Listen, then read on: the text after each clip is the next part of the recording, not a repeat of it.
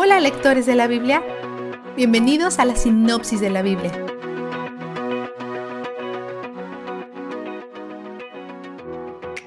Hoy, el apóstol Pablo abre con buenas noticias. Como hijos de Dios, somos coherederos con Cristo, y como coherederos, heredamos todo, pero sobre todo, heredamos el Espíritu del Hijo, que es el Espíritu Santo. La presencia del Espíritu en nosotros nos permite llamar a Dios nuestro Padre. Aquellos sin el Espíritu no tienen a Dios como su Padre. Como nosotros tenemos tal estatus como hijos de Dios, llenos de Dios, es ridículo volver atrás a ser un esclavo. Y eso es lo que pasa cuando tratamos de confiar en la ley, nos esclaviza. Pablo le suplica que no regresen a sus viejas costumbres. Estos son gentiles, cuyo pasado no incluye la ley, pero ellos estaban esclavizados por otras cosas. Específicamente, ellos adoraban y buscaban la guía de cosas que no eran Dios, como el sol, la luna, las estrellas y planetas en su cultura de astrología. Su observancia de días, meses, estaciones y años, 4.10, puede referirse a la astrología. Pablo llama a estos conceptos los principios elementales débiles e inútiles del mundo, que se traduce como espíritus elementales. En otras partes de las escrituras, posiblemente indicando la intervención de fuerzas demoníacas. Otros dicen que se refiere a los días de fiesta y festivales judíos, que no eran parte de su cultura ya que ellos eran gentiles.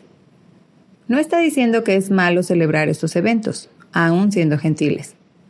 A lo que se refiere es que Dios no requiere esto de ellos. Si Pablo lo estuviera prohibiendo, estaría volteando la ley sobre ellos. Requerir y prohibir son solamente diferentes clases de leyes. Pablo muestra esto más tarde cuando dice, en Cristo Jesús, de nada vale estar o no estar circuncidados, lo que vale es la fe, que actúa mediante el amor. 5.6. Cuando Pablo predicó para ellos por primera vez fue por causa de una enfermedad física, que probablemente tenía que ver con sus ojos, basándose en esta información. Dice que ellos hubieran sacado los ojos y se los hubieran dado a él. 4.15. Les escribe con letras grandes, que lo más seguro quiere decir caracteres grandes, ya que esta carta es bastante breve en comparación con sus otras cartas. 6.11. Dice, yo llevo en mi cuerpo las cicatrices de Jesús. 6.17. Quizá está hablando de las cicatrices de sus palizas, pero quizás eran sus ojos, una memoria constante por el resto de su vida de su encuentro con Jesús, que lo tuvo ciego temporalmente y toda su vida cambió. Este problema con su vista también puede ser su aguijón en mi carne, en 2 Corintios 12, 1, 10. Él utiliza un lenguaje intenso para decir que si ellos dependen de las obras en todo, se han perdido del Evangelio y han perdido a Cristo. Aquellos de entre ustedes que tratan de ser justificados por la ley han roto con Cristo. 5.4. No está diciendo que perderán su salvación está diciendo que claramente no captan el Evangelio. Al final de ese versículo dice, han caído de la gracia. Gracia significa favor inmerecido. Es cuando obtenemos lo que no merecemos. La expresión caído de mi gracia a menudo se utiliza mal, como una manera de decir que alguien ha caído en pecado.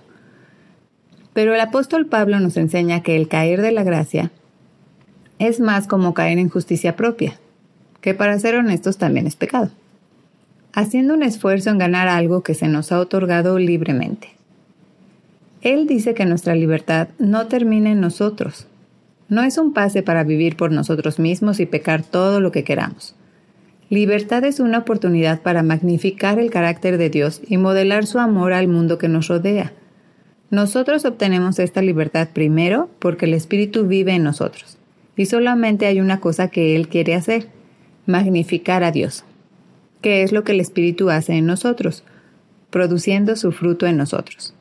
Y el apóstol Pablo nos enseña cómo el fruto del Espíritu se ve con este ejemplo. Si otro cristiano está atrapado en patrones de pecado y no puede liberarse, ayuda apoyando con mansedumbre.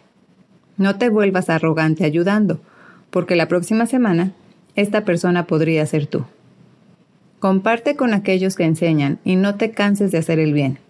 especialmente a otros creyentes.